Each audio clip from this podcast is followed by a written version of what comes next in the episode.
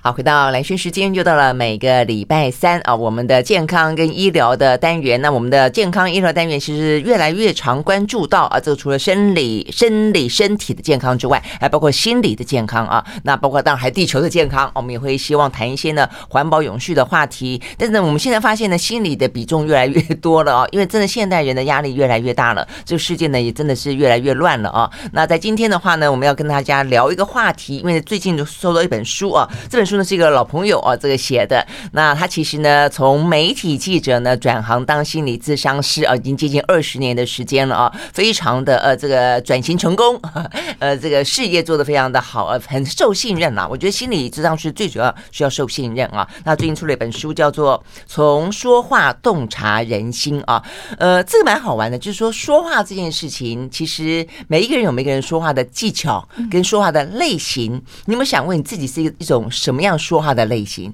你是呃嗯沟通型啊，还是呢操控型啊，还是呢这种非常体贴的呃善体人意型啊？所以每一种呃不同的类型，其实都反映出来你的性格或者你的社会角色啊。所以呢，今天的翠芬在这本书里面就谈到非常多。那当然有些部分是你可能自觉或不自觉，就是这种讲话方式；但是有些部分的话，可能可以透过训练跟透过自我了解啊，希望达到什么样的呃这个讲话的效果。那尤其呢，现在的呃网络霸凌也好，这个社会呃也越来越复杂刁钻，所以呢，掌控型、操纵别人型的呃这种说话方式似乎越来越多啊。所以你知道什么叫煤气灯操纵法吗？我们待会也要跟大家说啊。所以我们就介绍呢这个林翠芬心理咨商师，蔡芬早，Hello，主持人早，大家早安。对呀、啊，好久好久好久不见啊。对，但是你这本书真的是我看了一下，哇，这个真的是一个非常非常棒的这个工具书，怎么可以分？分出这么多的类型，有这么多的不同说话技巧，是真的这个样子啊？嗯，因为其实智商本来就是透过语言，嗯，然后去了解当事人。嗯、那我后来就发现说，哎，其实，在咨商的过程当中，会发现很多人在叙述的过程中，有一些人，譬如说他人际关系出了一些状况，或者他应对的人很难应对，他常会跟我说，哎，他讲什么话？这是什么意思？后来我就发现说，其实从说话，你这样听哈，就现在人讲话还真不好懂哎。有很多 对不对？弦外之音，有非常多弦外之音，其实是别的意思。有很多的小剧场跟 OS。对，那我就发现，哎，我很多当事人听不懂，特别是亲密关系啦，听不懂他那句话背后所要代表的意涵，然后反而解读成错误的方向。嗯，那反而他们就造成很多的纷争。所以后来我就感觉到，一是你的说话方式会不会引发别人的情绪，或是说你的说话方式会对你的人际关系。人际互动带来什么影响？你有觉察到吗？那第二个就是说，很多人的说话里面都暗藏很多讯息，这种我们在心理专业上叫做暧昧沟通。嗯，他没有把它直接讲出来，嗯，但是他用暧昧沟通。可是暧昧沟通里面其实充满了一些心理的期望。我可以举个小例子来说，可以，对，我有一个好朋友啊，她刚生产完的时候，她就跟她老公说：“你累了吗？要不要回去休息？”嗯，那她老公听了这句话，他反应就说：“你确定我可以回去休息？” 那我相信每一个很多听众可能现在就会觉得他惨了，他惨了。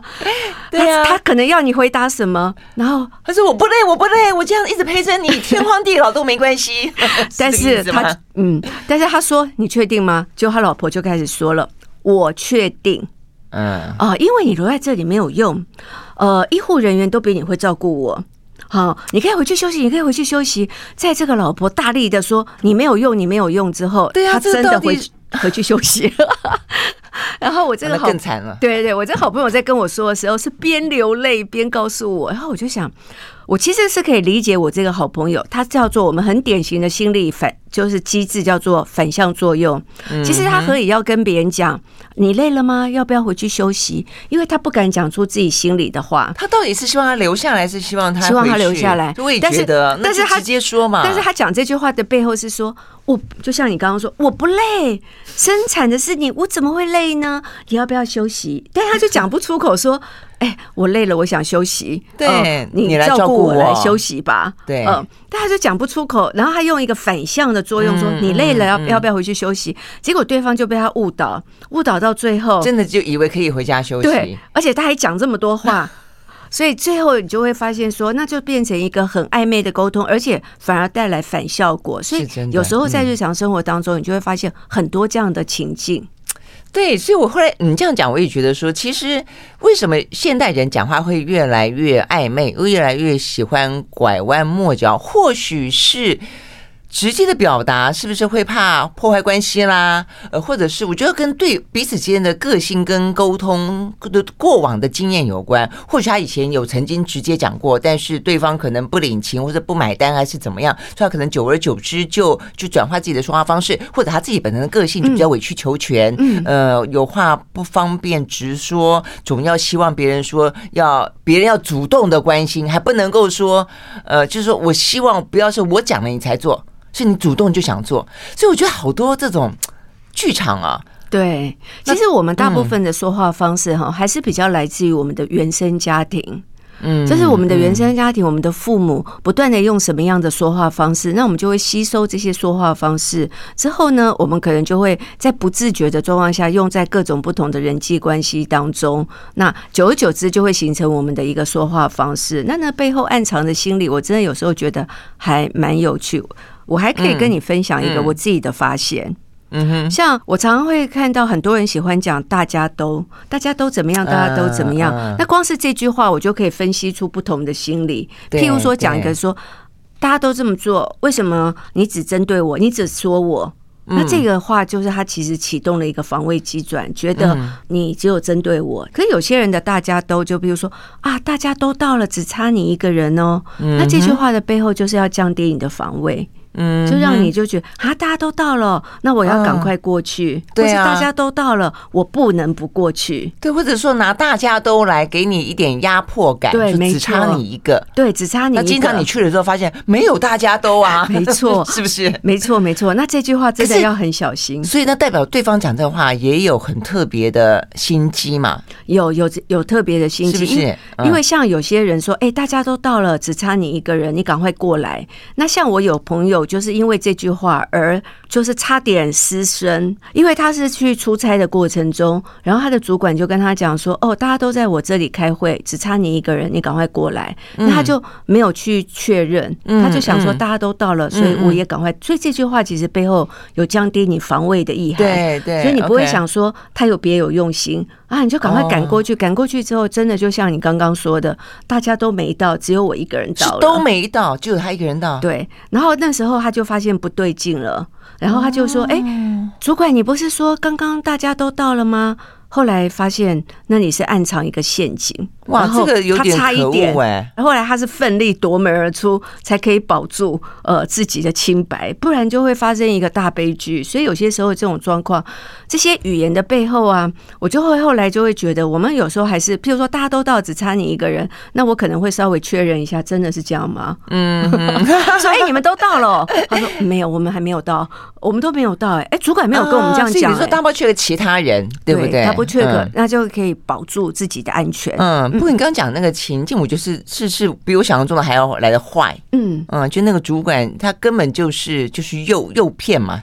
对不对啊？有点设局，嗯嗯，OK，好。所以呢，事实上呢，你可能自己没有很经意的去注意到自己的讲话的呃方式是是什么，或者别人的讲话里面呢，是不是别有意涵啊？那呃，所以呢，在这个催婚这本书里面啊，呃，在分析当中啊，就是你是哪一种讲话技巧的人，然后呢，这些讲话呃习惯的人，通常会有什么样的口头禅、习惯的表达方式，呃，甚至有有些人的谈话方式就会变得是比较适合谈恋爱，呵 呵有些人。的话一听就觉得很难沟通，呃，有那么好玩哈？而且呢，什么样的话里面听起来呢很会抢功哦？什么样的人讲话呢是爱泼冷水？怎么样呢？一听你就知道他是一个背后议论者哦，这种人很讨厌一样，很讨厌啊！好，我们休息了，回到现场呢，来一个一个呢来给大家抽丝剥茧。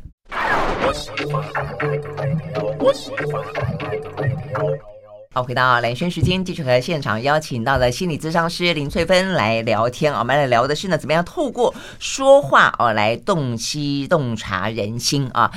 呃，你有注意过说什么样的人适合谈恋爱吗？哎，我倒没有真的这样子想过，我只有想过，哦，这个人可能听起来比较是理性分析者，这些人可能是比较呃感性的、比较温暖的人，这些人可能比较适合在哪一个职场的位置之类的，或者是说当朋友的话，你可能觉得，哎，这个朋友适合我跟他聊什么话题，那个朋友适合跟他聊什么话题，还没有想过说，嗯。怎么样讲话会适合谈恋爱？呃，因为这个是从我们有一个人际沟通分析学派里面发展出来的啦。嗯、那我们就会发现说，我们每个人的说话风格跟行事风格当中有几种不同的类型。那大家可以看看你是属于哪一种。嗯，哦，就譬如说，你觉得你平常讲话的时候比较像父母一样，你常常会跟别人说：“哎，你这个怎么做比较好？”或者是说：“呃，你的责任感也比较强，说这个应该怎么做，那个应该怎么做，做人就应该怎么样。”你是属于这种类型吗？还是第二种，你的说话风格比较像一个呃关怀的保姆一样，常常会关心说哦吃过了吗？呃，然后或是常常会关照别人说，鼓励别人说哦你可以的，呃，就是你常常会讲这种话，会支持对方，我支持你，你常常会讲这种话。还是正向的激励，对正向的激励跟关怀别人的，那还是你第三种，你说话的方式比较像一个自由儿童一样，呃，天真活泼，想讲什么就讲什么，呃，那心里有什么，然后也很创意，很幽默，所以通常你很喜欢讲笑话给别人听，或者是说你觉得这件事很有趣，你很想分享自己的感觉，你有什么感觉？嗯，觉得这个。不太好吃哎，你就直接讲出来，你不会故意说，嗯，说不好吃会不会怎么样？你就很自由的可以说，哦，是自由儿童，自由自由儿童，长不大的孩子，对对，还是说你比较像一个很顺从的小孩，你常会压抑你自己的想法，你不太敢讲出来，那你努力努力的配合，人家说这可以帮我吗？好。没问题哦，你这可以帮我做一下吗？好，没问题哦。然后超超顺从的，还是说你是属于一个比较成熟的大人的说话方式？譬如说有你不清楚的，你可以去澄清说，哦，这到底发生什么事情了，会有这样的状况。那如果你真的有需要，你也可以说出来说，哦，我有一个需要，请你来为，就是你可以帮我一个忙吗？但是也是用商量的方式。那这五种大家可以轻松的来看一下，说，哎，我比较偏哪一种？那我后来发现，哈。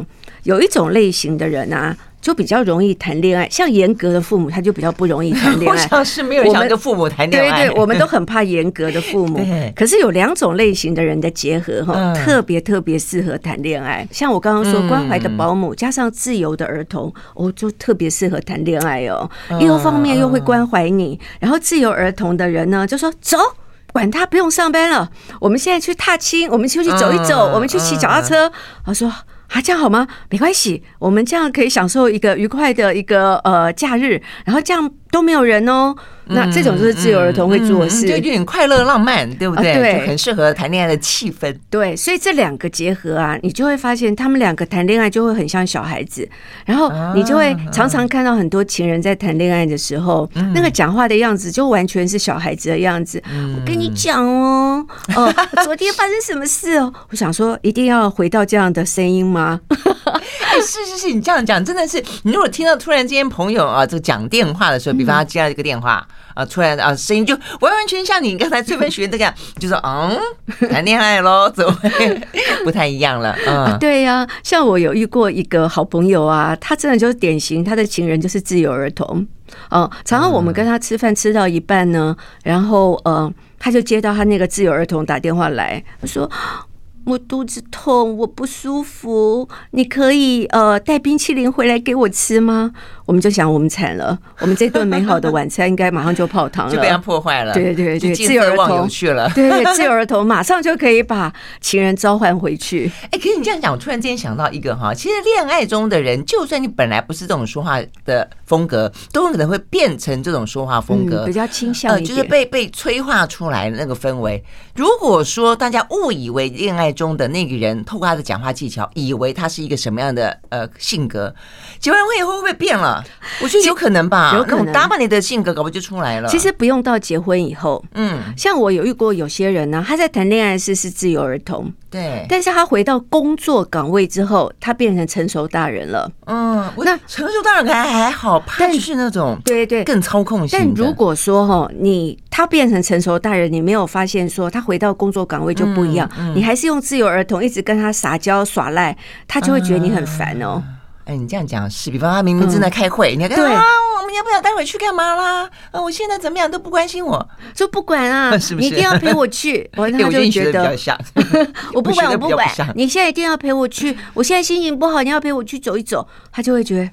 你在搞什么鬼啊？不懂事，不懂事。那因为他已经变成成熟大人，或者是说他已经变成了一个呃，就是严格的父母了。可是你不晓得，所以有时候谈恋爱的时候，你就会发现，哎，有些人的那个从他说话的方式，你就发现他心理转折喽，他角色改变喽，不一定全部都是同一种，对不对？是吧？哦，所以对，其实每一个人其实都混合了非常多的不同的性格，当然更不用说说话的技巧了啊。OK，所以我们刚刚讲到说呢，操纵性的人格，其实呢，现在在呃社会上、职场上，我刚刚也跟翠芬聊了一下，这个状况真的是似乎越来越多，或者说呢，呃，他展现的方式跟透露出来的心机越来越难懂啊，越来越刁钻。所以，我们待会儿就要好好聊聊，到底什么叫做煤气灯操纵法？到底操纵人心的说话技巧有 有哪些？怎么样破解？你是不是有不经意的掉入这样的一个陷阱而不自知呢？而讨人厌呢？我们休息，马上回来。I like 103, I like radio 好，回到蓝轩时间，继续和现场邀请到的心理咨商师林翠芬啊来聊天。我们聊的呢是她这本新书《从说话呢来洞察人心》啊。所以我们刚刚聊到了大概有大概粗略分的有几种类型了啊。那你自己又是哪一种呢？其实自己啊，可能你可以去调节，如果你很有意识的话。但是我们要聊的一个是现在越来越常出现的，而且我坦白讲，我觉得它是一个最具有杀伤力的说话方式。哦，它根本就是心眼非常多，而且呢，其实有些人如果不经意，真的也就。算了，但是我说要完完全全不经意也不太可能，对不对？就是他，他其实会达到某种很邪恶的结果。我觉得他会去挑拨人人心啊，比方说挑拨离间，他会酸言酸语，他会给你罪恶感。哦，他会想办法去操纵你。我想这种都是在父母之间是，情人之间也是，其实，在职场上面也会有，嗯、对不对？啊，所以呢，到底呃这个部分，其实翠芬分了非常多的一些类型，我们就来好好聊一聊，什么叫煤气灯操纵法？其实煤气灯操纵法在我们台湾本来是一个很大家没听过的名词，嗯，嗯，但后来因为一对名人离婚的过程，他突然变得大家都会觉得什么叫煤气灯操纵法？嗯，那这个名词它原来是来自于一一部电影。叫做煤气灯下。后来，因为我刚好有那部电影，所以我看了好几遍。是类似什么希区考克之类的吗？呃，还是它有一点点类似。呃，他的那个呃女主角，我记得是英格丽宝曼，在剧中啦，她的先生呢就把。呃，他先生非常用一些暗示法去暗示他的太太，比如说他常会暗示他说，你记忆力不好哦，然后另外一个他常会呃暗示他是一个什么样的人，那久而久之他好像就被他暗示，好像他就会觉得好像他自己真的常常会记忆力不好，或是把东西都弄不清楚那样子。那另外一个之所以会叫做煤气灯操控法，就是在这部电影当中还是用煤气灯的时代，然后他就把这个灯稍微调暗一点，然后让家中。中的灯光闪烁不定，然后当那个太太就问先生说：“哎，灯光有变暗吗？”那先生就说：“没有啊，都是你的幻想。”嗯，然后就会暗示他说，好像你会有很多的幻想，甚至于他问，因为他周遭的人，比如说呃服侍他们的人啊，也都是先生派来的，所以他们问他们说有变暗吗？大家都跟他说没有哦，是你的感觉。所以慢慢慢慢的，我们这个煤气灯操纵法，它就扩大用在我们所有的心理当中，只要是暗示性的，我们可能就会觉得它是煤气灯操纵法，因为它操纵的是我们的潜意识，它会一直告诉你说哦没有哦。或者暗示你不该有这个感觉哟，所以它是暗示的作用。比方说，你怀疑我出轨，是你怀疑哦，我没有哦，对不对？你不要一天到晚疑神疑鬼，你这个怎么那么没有安全感之类的？对，是你多想的哦。对，然后哎，有你这样讲，有一部很有名的电影是妈妈操纵小孩，嗯嗯，他就好像叫什么鬼屋吗？还叫什么？就是他就是你是个坏小孩，你是个坏小孩，嗯，然后他明明就是一个乖宝宝，但是他。他的妈妈因为自己的呃先生早逝，所以他的人生充满了悲惨，所以呢，他就用控制那个小孩子，然后呢，去有点甚至有点凌虐，精神凌虐那个小孩子，所以那个小孩子后来长大就变成一个畸形人，专门开一个旅店杀人呢、啊？有没有有没有想到？对，这也是一个很经典的啊。所以有时候一直是暗示别人的时候，那其实大家都会觉得这好像离我很远，没有离我们很远，因为我们也常会暗示别人不该有这个感觉。我说几句话，大家就知道原来这就是。其中的暗示，我举例来说，像我们现在很常听到人家说：“哦，你太敏感了。”那你就暗示这个人说：“你不能，你你你有什么状况都是你太敏感了，或是啊你想太多了啦。”那这个当然是初步的，嗯，很常听到吧？对，更常听到。没有觉得他很陌生吧？嗯，所以像很多煤气灯操纵法，也许我们在用的时候，我们都不自觉说，我其实是有一点暗示性。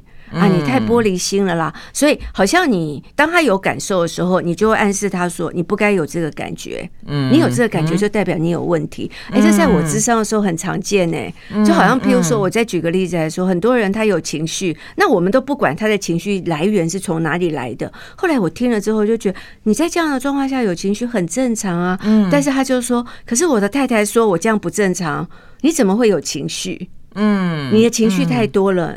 你的 EQ 太低了，所以有时候你我们如果不去了解别人的来源的时候，只看到他有情绪，然后我们就可能会觉得你不该有这种感觉，嗯，你这样是不对的，你这样是有问题的。这算是一个还蛮常见的一种煤气灯操控法。真的哎，哎，你这样讲，我最近还有一个朋友，他也是，就是反正家庭里面真的就是他就是怀疑，就是先生可能不忠，嗯，那呃，其实他们还不算，还坐下来谈，但是呢，他的先生就说。是你疑神疑鬼，对我对你非常的忠心，对我也不过就是顶多就是有点暧暧昧昧而已哦。那所以呢，你为什么那么不相信我？哦，所以有问题是你不是我。哎，我就觉得这样听起来很像你说的这种，没错。其实他就回过头来就问自己，他就是是吗？他就所以他就问我们说，是我太疑神疑鬼吗？明明这样那样那样那样那样那样那样，那我们就觉得，哎，对呀，听起来是是真的觉得应该有问题啊。煤气灯操控法其实还真的蛮常运用，就是很多人会用在什么时候呢？就是真的是另一半外遇出轨的时候。嗯，那譬如说，像我还遇过蛮多，就是说已经确认他外遇出轨了，嗯嗯，已经确认喽。然后当他很痛苦、身心饱受煎熬的时候，然后这时候又有一些话会出来，他就说别人都没有像你这么歇斯底里。你看那个电视上的某某某，你看他先生也是这样，他都没有情绪哎。他就暗示你说，你有情绪就代表你不正常，嗯，你太歇斯底里了，嗯，你是一个不可理喻的人，就是暗示他。对，那我就会还是要告诉我的当事人说，你有这样的感觉，你有这样的状况，你是正常的。对啊，因为有心心心不忠的是他呀，对。不对？可是你会发现，嗯，很多人他会把那个呃问题抛回来，丢回去给对，丢回去给你说，他会就要卸责嘛，就要否认他自己的。犯行，对，然后我的当事人会问我说：“我是不是真的太不理智了？是不是真的我像他说的，就是因为我这么不理智，所以他才会这样子？所以最后你会发现，很多人还蛮善于会把那个状况逆转，嗯，逆转成有问题的是你，不是他哦。嗯，那在这样的情形下，有些时候我们真的知觉会被扭曲，哎。嗯，可是问题是有些时候，我觉得因为每个人个性不一样哈，会有些人个性本来是真的，他就比较感性，或者比较冲动，或者他的情绪性比较强。所以我的意思说，怎么样去去拿捏，说到底是我真的是有点点太情绪性了，这件事情应该 calm down 下来之后更好谈，还是说我们会觉得说，那他是在操纵我？因为如果说你不断的去怀疑说，哦，可能是因为他在操纵我，会事情也会越来越拧。对一件事情的处理来说，到底会怎么样？我觉得你这样让我联想到以前在政坛上不是也是有类似那种转移焦点改不改变不了涉案的事实，有些人就希望透过转移焦点来改变他涉案的事实嘛啊？那到底是那个人在改变焦转移焦点，还是说他确实是有一个涉案的事实，或者说他没有？其实我误会了。我觉得你这个问题问的很好，因为有些时候我们当然人难免就会有情绪，嗯，可是如果说我的情绪是呃为了要呃帮助我自己，然后免除。呃，我的一些，我举例来说好了啦。如果说我今天有情绪，是因为你刚刚做了一些，你之前做了一些伤害我的事，而我有情绪，这不是很自然吗？对，那这种情绪就是你真的是会有情绪是自然的。可是如果说有些时候，呃，譬如说别人跟你说，哎，你这个做不对哦，你要调整，可是他的情绪就会说啊。开始哭，说：“呃，我好难过。他这样说我，他这样责备我，我真的觉得很痛，我觉得太难过了。那这个情绪就是操，又是操控别人了，嗯，要推卸自己的责任。然后这时候，反正你自己是一个操控者，对，然后当旁边人说：“你看他都哭成那样了啦，你不要再骂他了。”那有些时候有些情绪，我会分辨说他到底是什么样。如果说像你刚刚说，他的情绪是为了转移别人的注意力，嗯，那那那那个就是有别的意涵了，嗯，就并不是说像我刚刚，那这些看就是高手过招了，我觉得。对，其实很多时候 对方想要操纵你、推卸责任到你这边，就你一转。一哭二闹三上吊，来的更那个，嗯，那反而又转回来了。所以，像如果说我的情绪反应过大了，嗯，已经超过那样的状况了，就譬如说，我现在就说，哦。你现在一定要做什么，不然我就死给你看。那这个又会觉得太用，又用另外一种情绪去操控对方，希望对方可以达成你要的。那当然，我也不可否认，有些人被伤害了之后，他有可能会用一些比较不理性的情绪去要把对方变成自己想要的样子。那这些都不健康。我们还是希望大家走健康的路线。嗯嗯，OK，我们休息了再回来啊。那为什么？对，所以为什么会有那么多越来越多的那种酸言酸语，或者是说用这种方式，就是说 你伤害我，我伤害你，然后呢，有点到最后玉石俱焚，两败俱伤啊。它也是反映出一个现代人的，是压力太大吗？哦，就这样的性格似乎越来越浮现，或者这样的一个呃表达方式啊，这个呃越来越多。我们休息了再回来。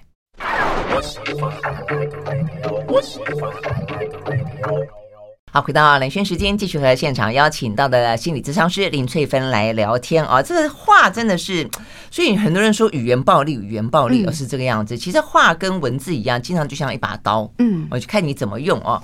不，当它是刀的时候，也很难说怎么用了啦，就是大伤小伤而已了哦。那所以呢，呃，那为什么现在的人越来越把话语当做一把刀？呃，所以而且他透过哪些形式来表现？我们刚刚讲的只是一个比较暗示法哦，去形塑一个呃一个气氛，然后让你觉得说呢，其实错是在你，或者暗示你是一个什么样子的一个性格。其实目的是有利于自己的脱罪啦，啊，就是转移这个焦点、卸责。那其实还不只是这种嘛，我们就聊到像崔芬的书里面讲到有那种呃设一个罪恶感的陷阱啦，呃有那种呢呃这个挑拨离间的啦。呃，然后还有那种呃酸言酸语的啦，哦，等等等，你自己觉得比较常碰到，或是比较真的是太呃比较恶恶毒的，或者说比较不容易发现的是哪几种？我自己也觉得啦，现代人好像酸言酸语真的变得多很多。对，所以我觉得那种就是键盘键盘后面哦，就是躲在键盘后面的时候，因为你你对于。伤人的话，当你跟你的字体形象、自我形象本身不会容易被链接在一起的时候，我觉得人都会变得有点肆无忌惮。其实我们真的心心理学界啊，有好好的研究。其实你也会发现说，那种语言的风格已经不是局限在某一个呃小区块、某一个地域、呃某一个地区，而是普罗大众都有这样的状况，那就代表它背后真的隐含着我们现代的人的某一种需求了。嗯，那。现在后来发现说啊，酸言酸语，特别是呃喜欢爱酸别人，他每天都在键盘后面一直酸别人，很多是把自己的失败投射到别人的身上，因为他自己的人生有很多不顺利的，所以他看到别人好的时候，他就会看不惯别人的好，所以你会发现名人啊、明星啊、公众人物啊，特别容易被酸，就是因为呃他喜欢贬义这些人，那贬义这些名人明星。呃，可以降低自己的失败感，嗯，所以当他在这个呃，透过这个键盘啊，然后他。酸你了之后，他可以提升自我价值感。你看，你高高在上，你不要以为高高在上哦，我一样可以伤害得了你。所以，所以比较属于那种人格毁灭式的，就他会有一点提升他自己的成就感。嗯，那我如果这样想，我就会觉得，既然他提升他的成就感来贬义我，我也不要被他影响。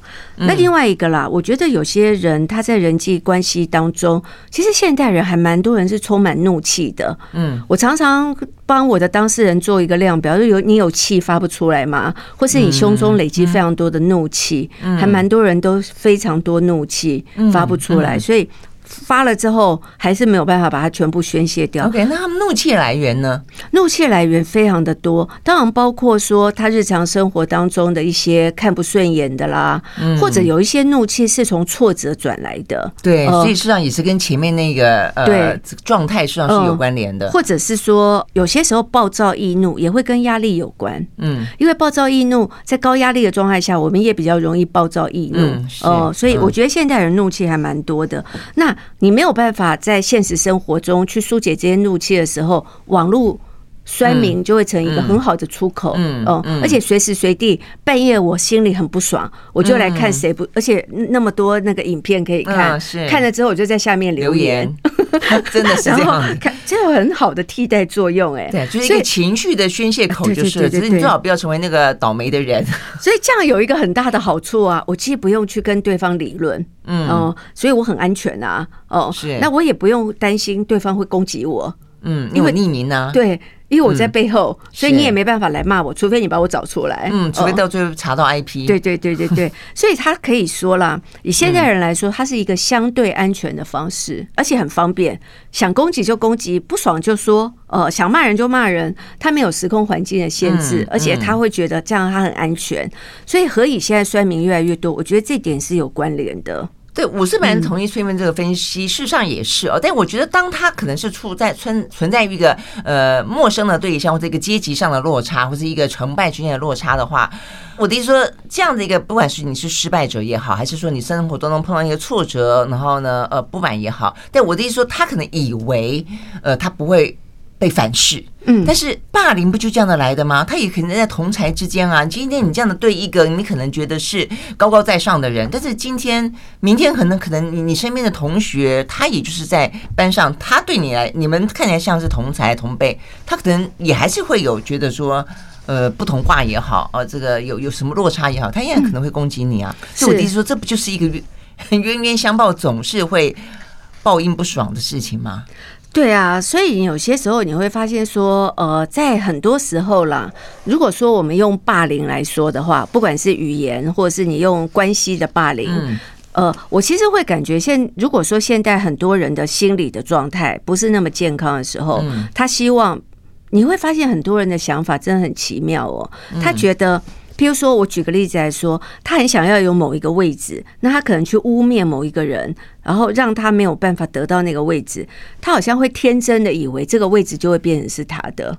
嗯，所以有些时候你你就会发现很多人就会用一些呃，在网络当中，他会去呃，譬如说他发现某个人开始窜红了，或者是说哦，他发现他某一个同学、某一个呃职场的同事好像受到关注了，嗯，然后他有可能会发一些黑函啊，嗯，发一些呃抹黑他的啊，然后就会觉得譬如说哦，他现在的成就都是什么税来的啊，或者是说讲一些很难听的话这些的，那像这种的部分。的话，我觉得他们的心理状态很奇妙。他以为他驱赶了他，自己就会成为那个呃被重用的人，所以其实他会误误解，他会误以为是这样，其实并不会的。嗯，这样的一个集体的情绪是来自于整个时代的压力太大哈，还是他们就是你觉得有更严重吗？或者说，我觉得是网络，网络就是说，以前你说发黑函，发黑函不太好发了，以前那黑函要怎么发，我不知道。呃，传真机吗？写信啊，写信对不对？写写信，现在写信还要比字机有没有？万一字机被比出来怎么办啊？比方说传真机，那传真机的话，你要用哪一个传真机？什么公司的传真机吗？还是家里面一般人没有传真机嘛？是不是啊？以前 Seven 也不能跟随便让你传啊。所以我的意思说，以前的困难度 门槛比较高，现在也要犯一下这种做法，太太简单了，对不对？没有错，你你也可以说啦，你有了工具。对不对？那当一个人心理不健康的时候，他可能就会用这个工具。对，去做一些他觉得会危害到别人的事情，就像你说的，以前发黑函要怎么发呢？寄信啊，对，传真啊，嗯，或者什么千面人不都是这样子吗？但现但现在不用啊，嗯，而且现在很多时候我还可以拿到别人的名单啊，像像呃像我还有照片呐，还有照片，照片都可以拿得到，对不对？所以像现在我真的觉得是很复杂的一种心理状态，一旦不健康了之后，你我还是会。跟大家分享，就是说，当你如果遇到不健康的人，我们的心里千万不要被不健康的人污染。你一旦被污染，你自己也会变不健康。对，我刚刚在讲霸凌，就这个意思，就你终有一天，我觉得他会被被吞噬，对对不对啊？好，我们休息了，最后一段呢，就来聊聊呢，怎么样子啊？当你碰碰到各式各样的，其实呃状态还还很多哦。所以如果有兴趣的朋友的话呢，可以去去看一看啊。那你怎么样去辨识它？然后怎么样子去给自己做好一个至少呢，可以呢？保护自己的防御方式，我们就选马上回来。I like 103, I like radio. 回到兰萱时间，继续和现场邀请到的心理咨商师林翠芬啊来聊天。我们从说话呢来洞察人心啊，那就是我们看到了非常多的一些类型，呃，不胜枚举了哦。所以我说翠芬这边真的是很很认真，它里面做了非常非常多的一些类型跟呃这些探讨啊。所以呢，如果说想要呃对号入座，或者说呢去试着自己在不同的情境里面，呃，想要去认识每一种状态的话呢，就可以慢慢看啊。但我们大概呃提到了一些比较重点，好，所以我们。接下来重点就是说最后了啊，那怎么样子去碰到？如果你真的碰到这种状况的时候，到底该怎么样去保护自己？或者如果自己可能可能不其然的，自己搞不好也会有这种心态。既然工具这么这么容易取得，又比较不容易被发现的话，所以怎么样让自己变得更？在复杂的环境里面，让自己真的变得健康一点。嗯，所以我我自己个人写这本书啊，有几个很比较呃深一点的用心在里面了。就是譬如说，因为现在这个呃语言的力量真的无远弗届，特别是在网络还有 Line。嗯，就是这些讯息、这些社群、这些社群当中，那无远佛界。那你有些时候，如果因为别人的语言而你受了重伤，然后又很难走出来的时候，那我觉得那对身心的一个创伤真的很大。所以，如果有这种情形的话，我自己写这本书就是希望大家可以透过理解这些人。呃，语言背后他到底是什么样的心理？那如果我了解哦，他的心理就是在嫉妒我；我了解他的心理就是希望可以激发我的情绪，然后影响我的行为或影响我的判断力。那这时候我就很清楚知道，我不要被他影响啦，我不要被他干扰啦。所以我常会跟我的当事人说，如果你被影响了。那你觉得会对你造成什么影响？我们要先找出那个影响，嗯，然后我们回溯了之后，我就避免它会对我造成这样的干扰。那有些时候我也会觉得，如果说我们常常因为自己的说话方式不自觉，像我们可能很常会说：“哦，我是刀子嘴豆腐心。”那如果你已经觉察到自己是刀子嘴，那我可能就会不做一个不同的调整，我就会去调整说，让我自己不要变成一个会伤害别人的人。然后我其实内心。很柔软的，那我如何变成一致性？那可以让我自己内心的感受跟我外在呈现的是一样的一个状态，嗯，比较不会让别人觉得说，哦，好像你常常会自己觉得呃伤害了别人，然后又去跟别人说，哦，我就是这样的人哦。那久而久之，其实也会影响到你的人际关系。嗯嗯嗯。但是我说，现代人会不会有些人他会觉得他必须要有一点点让觉得自己是不好被欺负的，要武装自己，所以要刀子嘴。我刀子嘴的心态是不是会有这样的一个状况？对对对，但我觉得我比较鼓励比较正向的是说，我们可以自我肯定表达。就譬如说，当别人欺负到我了，我可以告诉他说：“你做这件事情，呃，让我会有什么样的感受？所以我希望你可以怎么做。”我反而会更建设性的来做这个部分。那刀子嘴的人常常不是因为我现在发生一个什么事情，我刀子嘴去保护我自己，而是说我看到别人哪里做不好，然后我就说啊。